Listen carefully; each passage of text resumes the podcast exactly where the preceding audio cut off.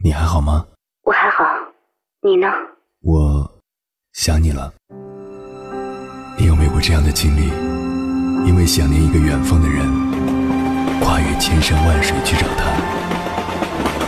当你出现在他的面前，你发现他也在等你。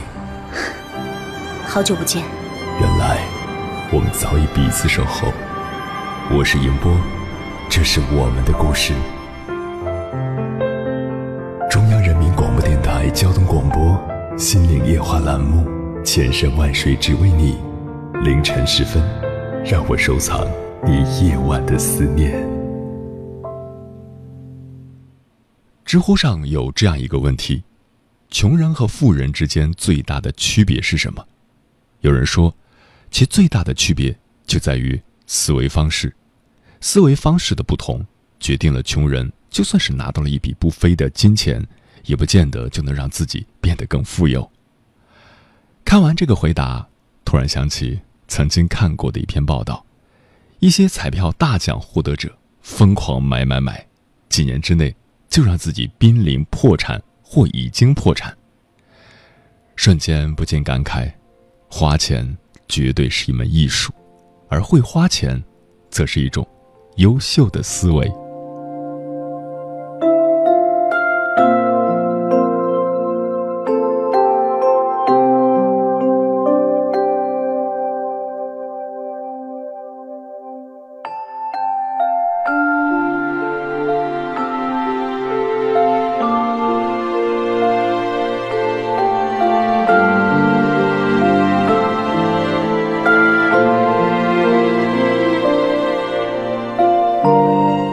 十分，思念跨越千山万水，你的爱和梦想都可以在我这里安放。各位夜行者，深夜不孤单，我是迎波，绰号鸭先生。凌晨的三点到四点，陪你穿越黑夜，迎接黎明曙光。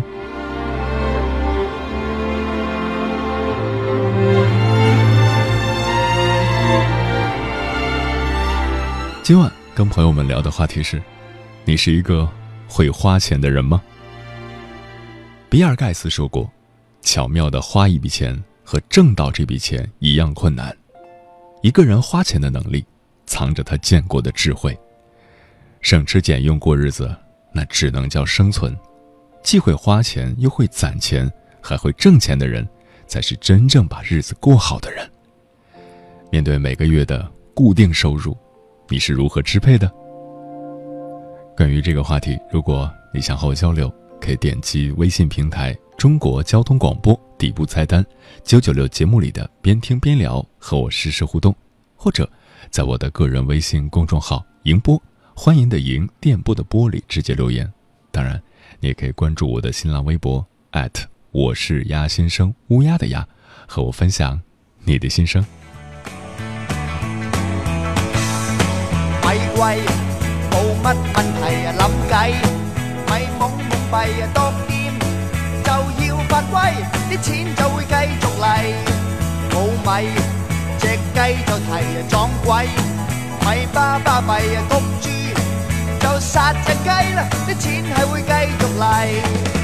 过节送礼立定例，水鬼升王靠老细，你咪猛信命运制，要打基础，揾红毛嚟又冇计，咪鬼食嚟又使钱，当交水费又再下，奉劝各位，啲钱系会继续嚟，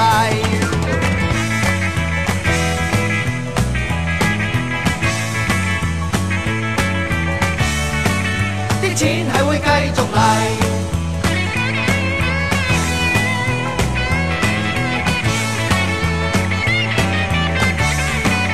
啲錢係會繼續嚟。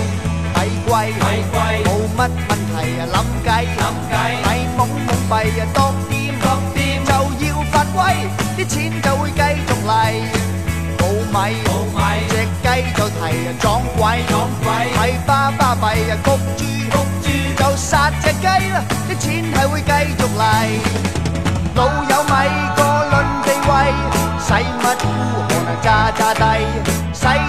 渣渣低？使得開心应该使，死悭死。想人提携啊咪制，你想入围啊冤鬼，咪懒经济啊万事，系放远睇，啲钱系会继续嚟，啲钱系会继续嚟，啲钱系会继续嚟，啲钱系会继续嚟。钱钱钱钱钱钱钱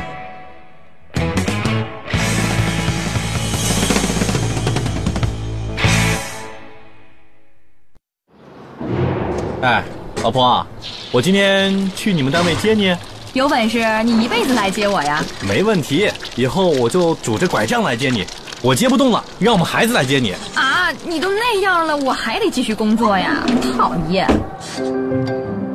最好的倾诉，就是一辈子的相守陪伴。现在陪伴您一路同行的是中央人民广播电台中国交通广播，京津冀频率。FM 九十九点六，你恋爱过吗？结婚算了，俺都有孙子了。呃，一直都单身啊。爱过。你有梦想吗？我希望多拉点生意，给孩子攒点钱。年轻的时候想当个舞蹈家。当然有啊，不过我只想给自己打工。我一直想开个花店。你走过千山万水吗？跑了二十多年车，哪儿没去过呀？我也是个旅游达人，山山水水都看过。还没走过，不过呢，我想以后是不是能够环游世界？追星算吗？从一个城市跑到另一个城市。那你呢？我。爱过，有梦想，此刻依然在路上，跨越千山万水，奔赴与你在深夜的心灵之约。中央人民广播电台交通广播《心灵夜话》栏目，千山万水只为你，我是迎波，让我收藏你夜晚的思念。一个妹子问我。怎样判断追她的男孩是否有潜力？我是这样回答的：你就看他怎样花钱，在智商、情商与能力之外，还有一个叫做财商的东西，决定着我们的未来贫富。一个会花钱的人，运气真的不会太差。初出茅庐的年轻人，收入不多，怎样支配手中的有限的资源，正反映着他的为人处事之道，也关系着。他的前途命运。今晚跟朋友们分享的第一篇文章，名字叫《你花钱的水平暴露了你的层次》，作者夏木。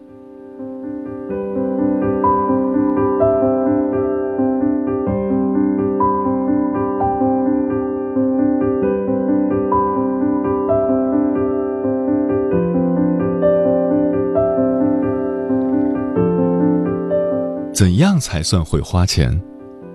许多自诩会花钱的人，大都这样：换季打折抢购款式、颜色早就 out 的衣服；双十一狂囤那些将要侵占四万亿平方的卫生纸。为了明年也能穿上的划算，让熊孩子们穿的都是宽松不合体的衣服。但这真的是所谓的会花钱吗？英国科学家曾经做过一个实验，他们调查了两千位受访者，在花钱的计划性、目标性、规划性、投资性方面做了大量的分析，最后得出了一个让人大跌眼镜的结论：百分之七十六点七的受访者都不会正确的花钱。想要会花钱，日本 MBA 导师野口真人提出。你首先需要了解自己的花钱行为。一般而言，我们无非三种花法：消费钱包，只为了满足欲望而进行花钱的行为，比如买衣服、食物等；投机钱包，只花钱做撞大运的事情，比如买彩票、赌博等；投资钱包，只花钱买未来可能会赚到更多钱的机会。比如投资创业、买理财产品等。生活中，我们很少会意识到三者的区别，只是一直从一个钱包里支出金钱。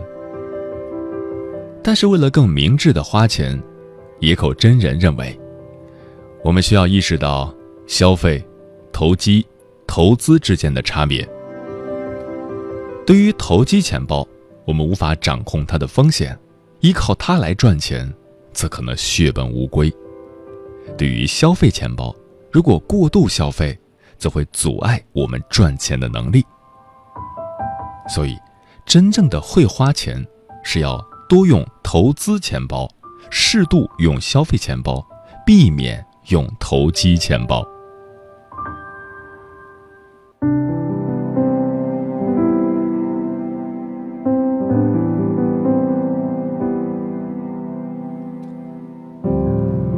怎样才能越花越有钱呢？沃伦·巴菲特说过一句话：“一个人一生能积累多少钱，不是取决于他能够赚多少钱，而是取决于他如何投资理财。人找钱不如钱找钱，要知道让钱为你工作，而不是你为钱工作。想要多赚钱，就要投入更多的钱用于投资。那么。”怎样花钱投资呢？野口真人提出了一个投资的原则，也就是让钱越花越多的原则，只买以后会更值钱的东西。如何知道你买的东西在未来值多少钱呢？这里有一个概念叫现金流量，即将来产生的金钱。举个例子来说明，假设某同学。打算报名英语培训课程，正在犹豫选择哪一家。A 培训学校的课程是一对一教学，商务英语课程学费是两万元。B 学校是集体教学，日常绘画课程学费是五千元。大多数人面对这样的选择时，主要是考虑自己的经济能力，能够负担得起哪个课程。但是。从花钱投资的角度，你则要计算，你花出去的钱以后能够给你带来多少的回报。也就是说，这时候你就需要考虑 A、B 两所学校将会为这位同学带来怎样的现金流量。如果这位同学就职于拥有国际业务的著名公司，通过掌握商务英语。可以预计到将来自己在职场上会更有前途，收入也会翻倍，那么他应该会毫不犹豫地选择 A 学校。如果这位同学就职的公司主要业务在国内，他学英语是为了公司内部的升职考试，中等程度的英语水平就足够应付了，那么他应该会选择学费相对便宜的 B 学校。简而言之。某项投资能带来多少价值，一般就基于其将来产生的现金流量的数额。对于会花钱的人来说，将更多的钱投入到将来能带来更多现金流量的项目上，钱则会越花越多。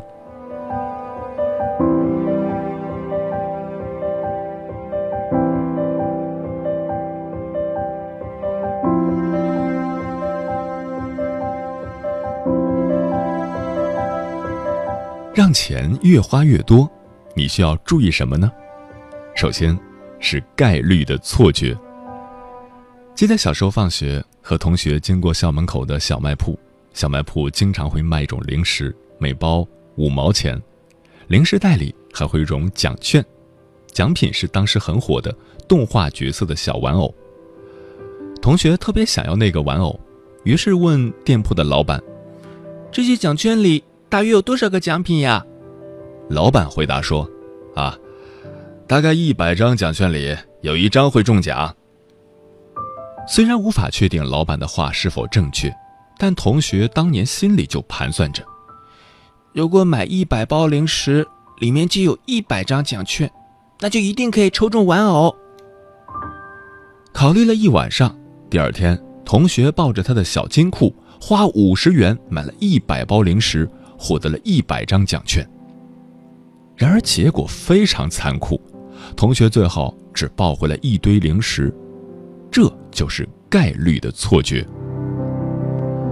中奖率为百分之五十的奖券，即使抽中两张，中奖率也不会变成百分之百，而只有百分之七十五。我们之所以不习惯用概率思维进行思考，很大程度上。是因为概率分析与我们的日常经验不符。概率思维像是一个全局的视角，把每个事件的结果当做众多可能的结果之一来对待。可是，我们的生活不是这么认为的，我们会觉得结果就是结果，它不是众多可能之一。换句话说，人的大脑虽然可以推导出合理的概率，但最终还是会相信自己的直觉，落入他人的圈套。想要让钱越花越多，花钱时你就需要更多的应用概率思维，计算更理性的概率，才能增加赚钱的机会。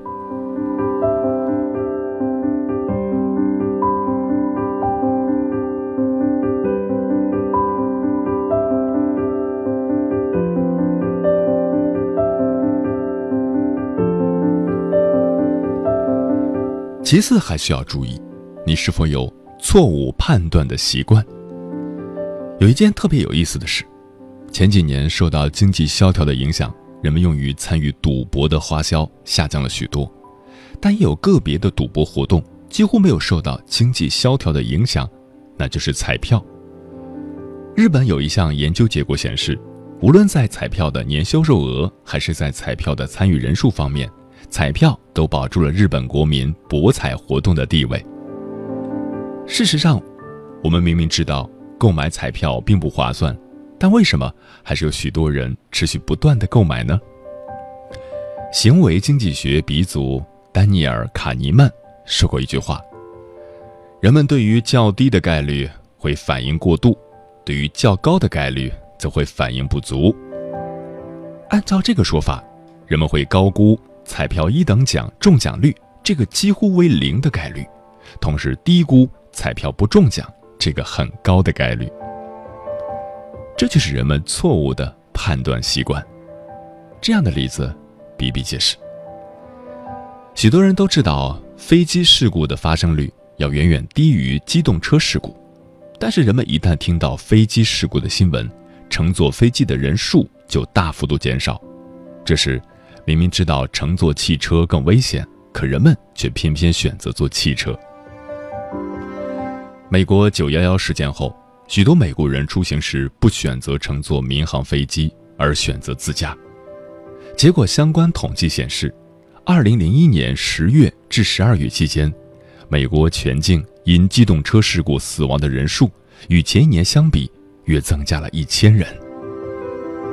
这一千人。就死在了更高概率的事故上。当然，影响人们判断习惯的因素有许多，例如沉没成本、边际效用递减规律等等。想要让钱越花越多，花钱时你就需要审视自己的行为，做出更加理性的判断。有一种思念叫望穿秋水。有一种记忆叫刻骨铭心，有一种遥远叫天涯海角，有一种路程叫万水千山。千山万水只为你，千山万水只为你，正在路上。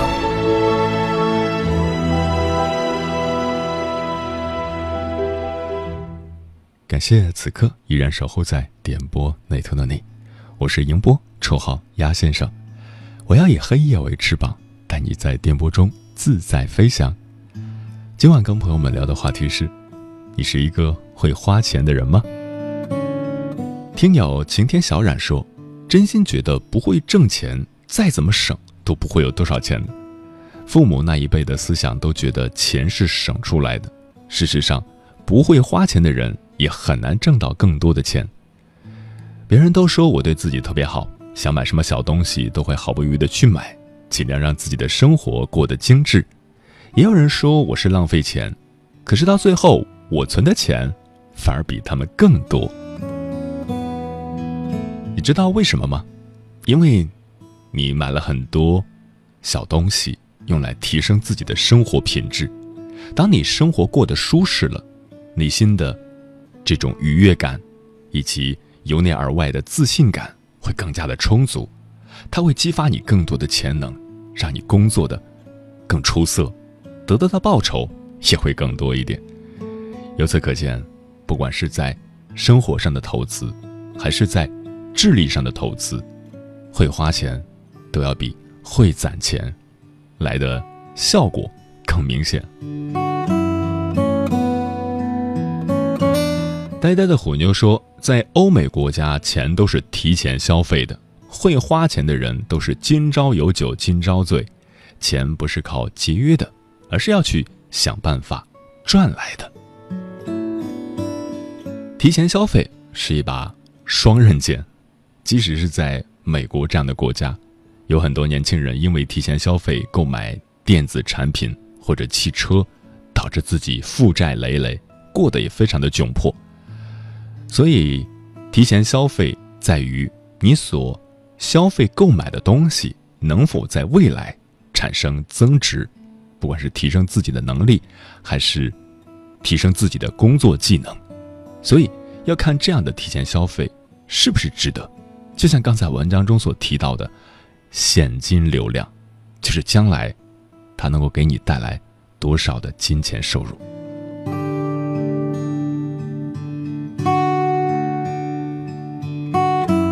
PMCQP 说，刚开始工作的时候工资挺少的，不必要的花销坚决不花，也尽量不向马云爸爸去借钱。每个月规定钱用多少就用多少，等有多点存款了再去考虑投资。毕竟钱是挣出来的，不是省出来的。贵妃驾到说，不光要会花，而且要把钱花到点儿上，不是必须要买的东西就先放到一边。你没有神话故事里的聚宝盆，不是你花出去多少就会补充回来多少。刨除日常必须的花销，留出一部分存起来，还是很有必要的。做一个计划来支配这些数字，这样会让你感觉更好。我们所谓的会花钱，不是说每个月把钱都全都花出去，那就成了月光族，还是要留一部分省下来，以备不时之需。当然，这部分钱最好不要放在银行，可以购买一个小基金或者其他的一些理财产品。让钱生钱是一个最基本的规则。五彩缤纷爆米花说：“该省的时候就要省，该花的时候就要花，用自己的积蓄买自己喜欢的东西，这样会觉得花出去的钱是换了一种别的方式在陪伴着你。”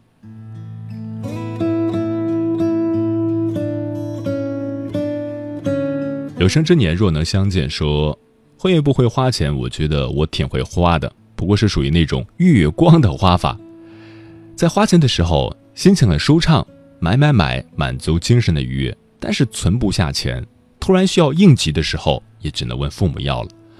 后来还是明白了一个道理：不要花超过自己能力之外的钱，不然会吃土的。虽然说自己能养活自己，但是还是要理性花钱。没错，虽然现代的消费观念越来越……多样，越来越潮，但是理性永远都是理财当中第一个要坚持的原则。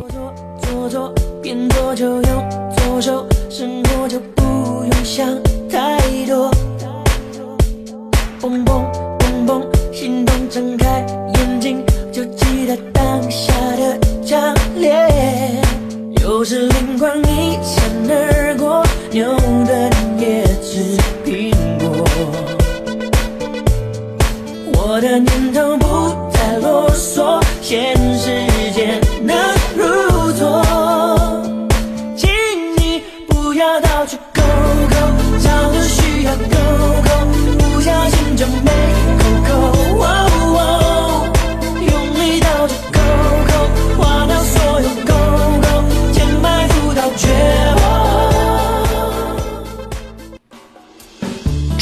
交通广播 FM 九十九点六，中国交通广播，交通广播，China Traffic Radio。你是否也能感受到那些飘荡的歌声中有对远方一个人的思念？你是否也有遗憾？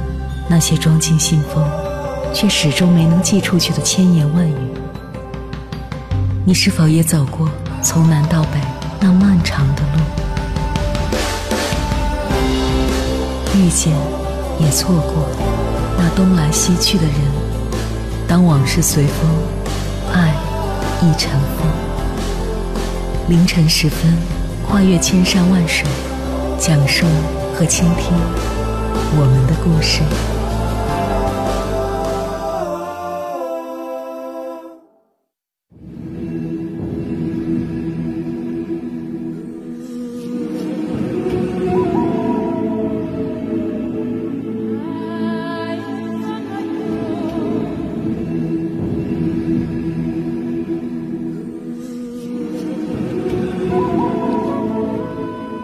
时间的三点三十四分四十秒，欢迎回来，各位夜行者，这里是正在直播的 FM 九十九点六中国交通广播，千山万水只为你，深夜不孤单。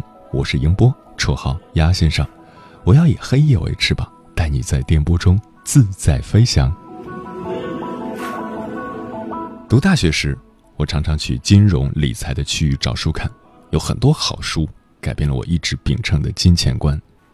尽管看了很多书，不过因为身上没有什么多余的钱，所以没有办法按照书中的原则去尝试投资。倒是坚持记账，把日常的开销都写在一个本子上，一个月下来看看钱都花到哪儿去了。有一篇文章印象很深刻，记得是在 QQ 空间看到的，我还转发收藏了。隔段时间就会找出来看看。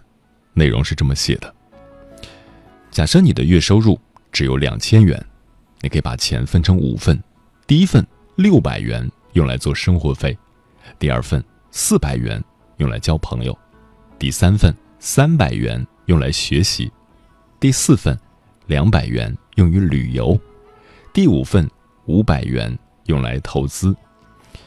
月收入在三千元以下的，一定要兼职赚钱。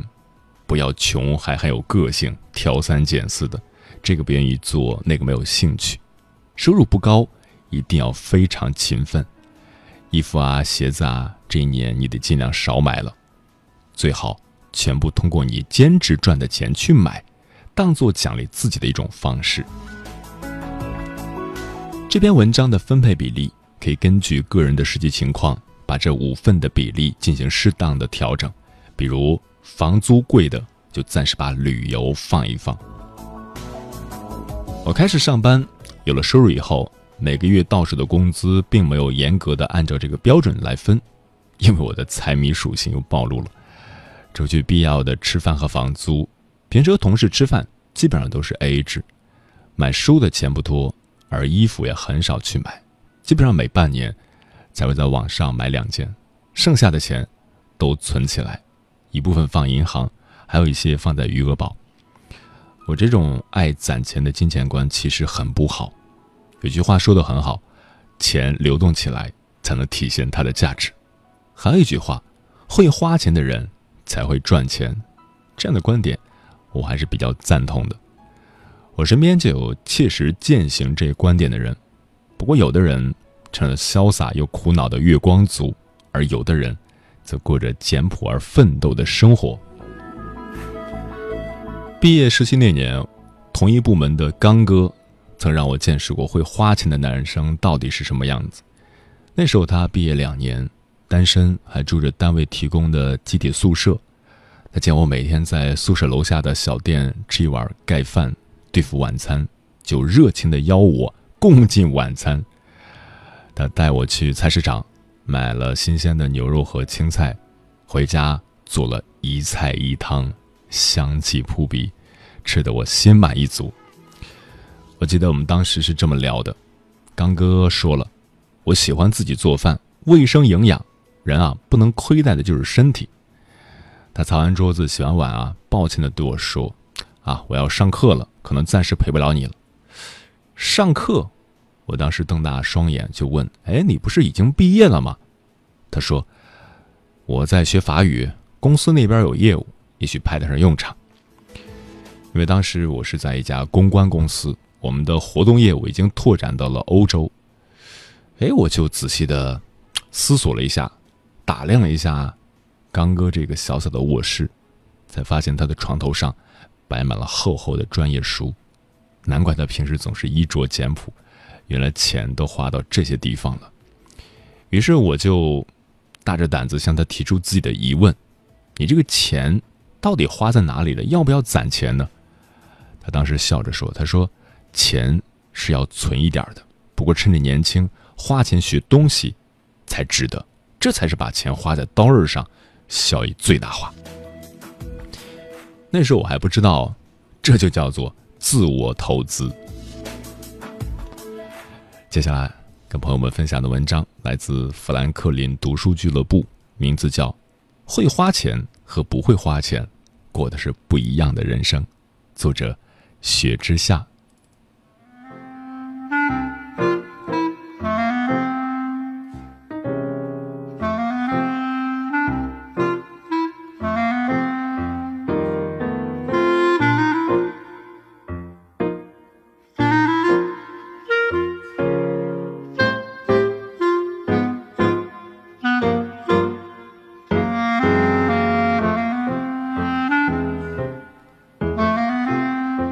至今还记得念大学时，堂哥问了我们一个问题。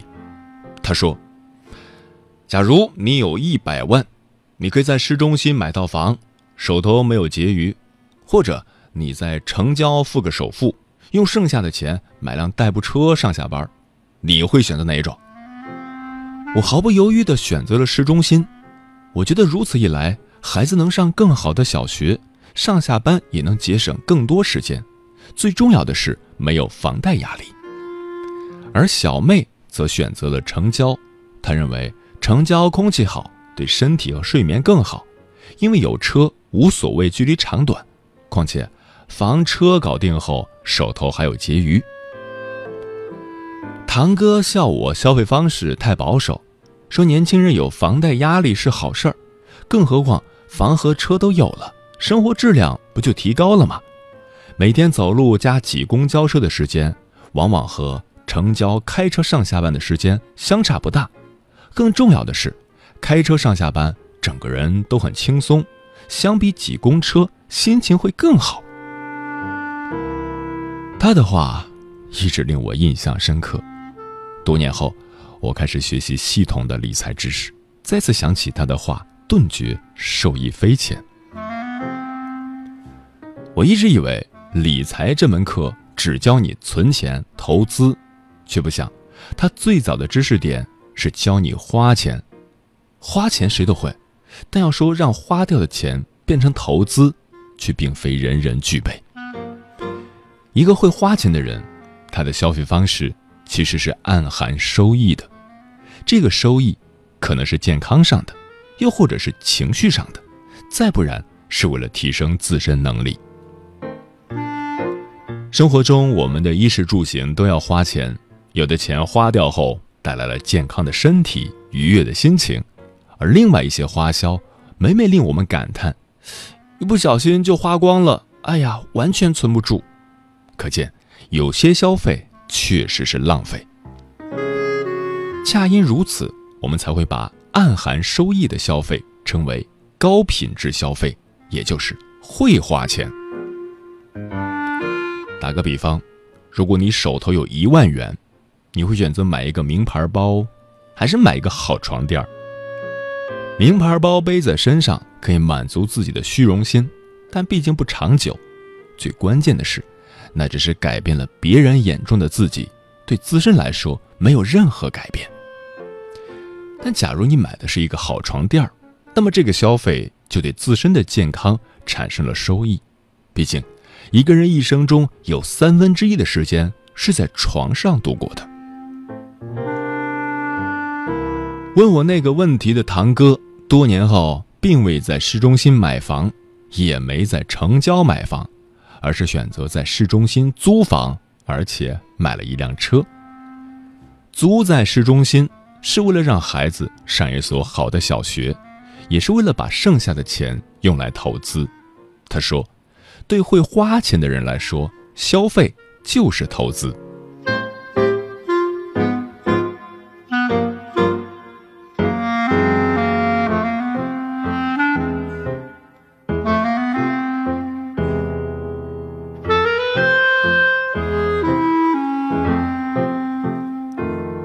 小木是个喜欢花钱的妞，她觉得会不会花钱不是重点，重点是没钱可花。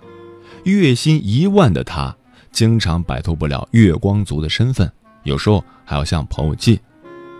常借钱给她的琳琳，薪资只有她的一半小木为此很是诧异，他觉得琳琳有时候比自己花的还多，应该不会有结余才是。可不管小木什么时候找他，他总能拿出来。有次大家去小木的公寓找他，刚进门就被满桌子的瓶瓶罐罐给吸引了。仔细一看，单是洗面奶就有五支，至于护肤品那就更多了，有的甚至连包装都没拆，还好好的躺在那儿。见大家对这堆瓶瓶罐罐展开热烈的讨论，小木跑过来说：“啊。”有些是我很喜欢的，用的很多，我拿给你们看看。除此之外，你们如果有喜欢的，自己拿。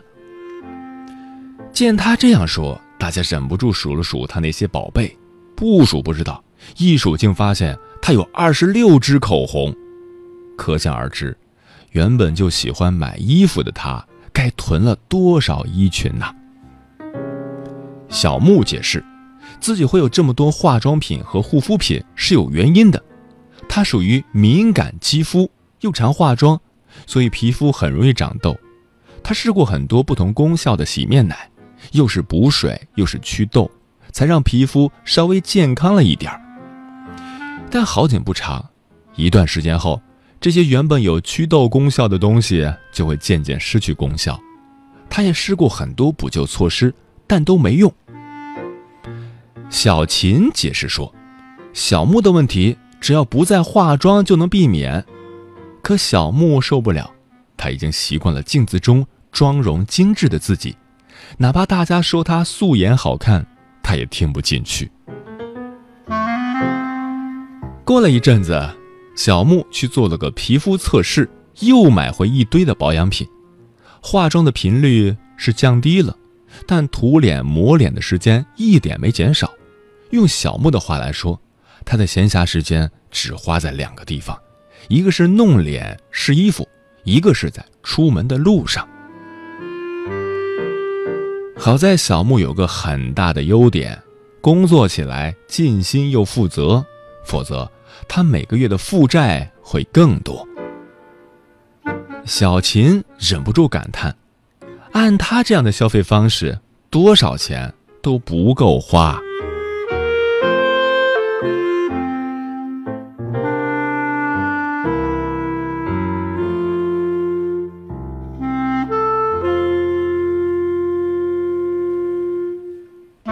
相比之下，琳琳就会花钱的多。虽然她的月薪只有小木的一半，但她的生活质量一点不比小木差。琳琳刚工作那年就攒了一笔钱，以确保自己三个月没有工作还能交得起房租，养得活自己。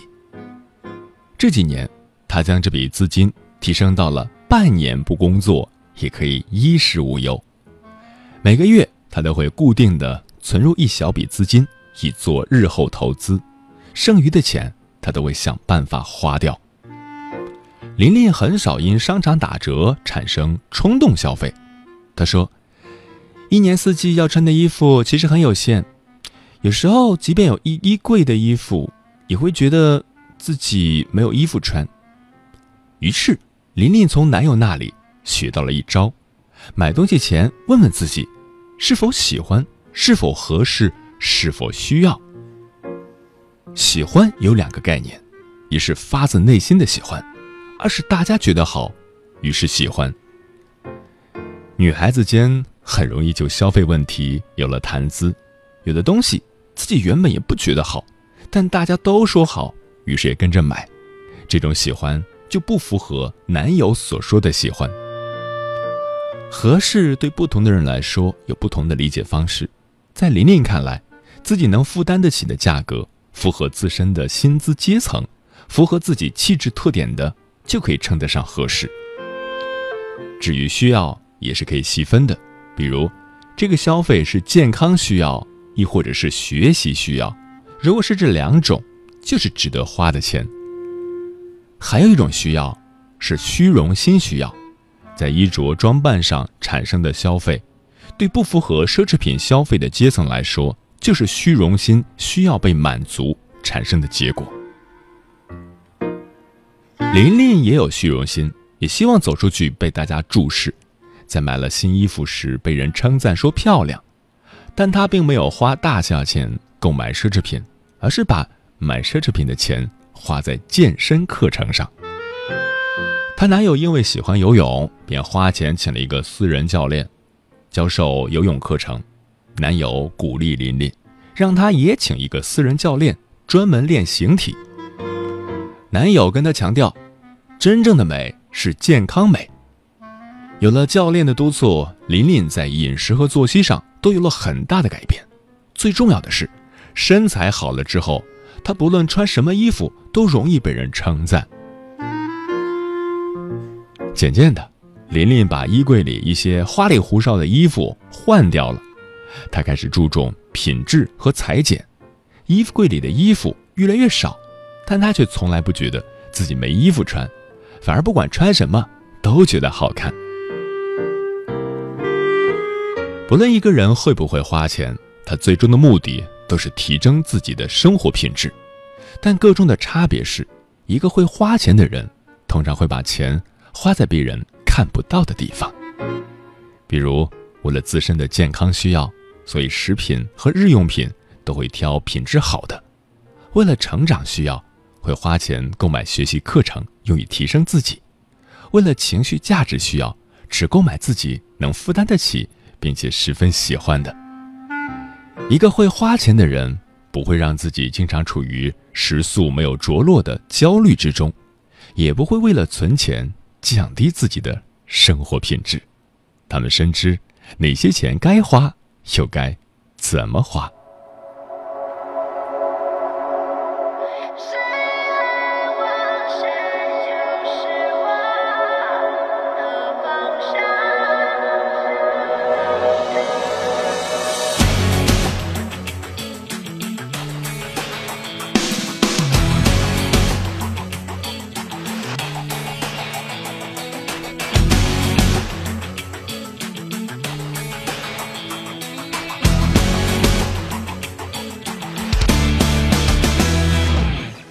是寂寞的剧场，拉开窗帘，我开歌唱，梦在我脸上化妆，高楼对面有人鼓掌，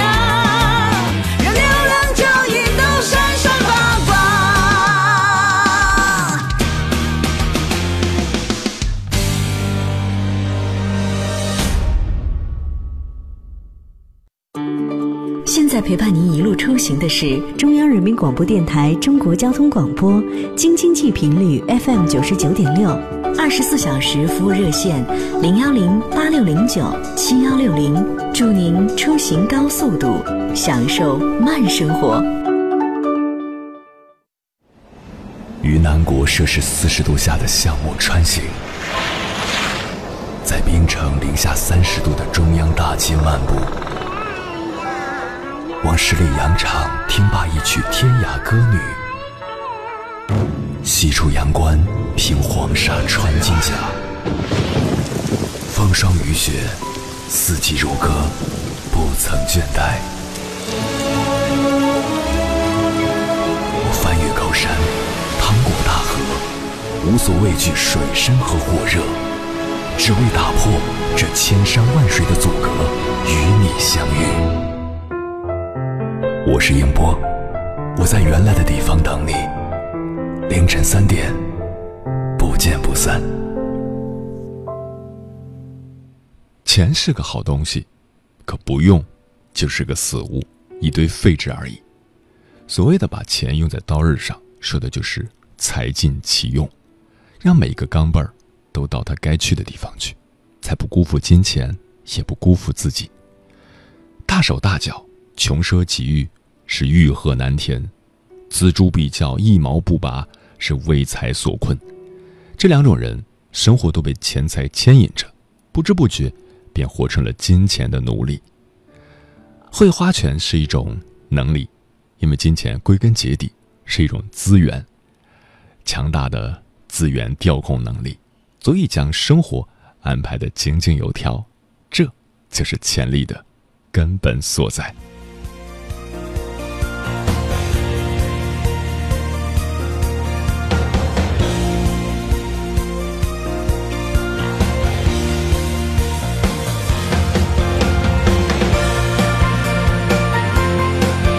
时间过得很快，转眼就要跟朋友们说再见了。感谢你收听本期的节目。如果你对我的节目有什么好的建议，或者想要投稿，可以通过我的新浪微博我是鸭先生乌鸦的鸭和我取得联系。接下来的节目依然精彩，晚安，夜行者们。的时候，不会有谁来陪伴你；最伤心的时候，也没有人来呵护你。只有你自己经历着一些必经的经历，只有靠自己才能回答一些生命中的难题。你爱这个世界，甚至爱着它的空气。你爱着你的他，你希望他也爱着你。好好爱自己，在失败时给自己打气，常常问问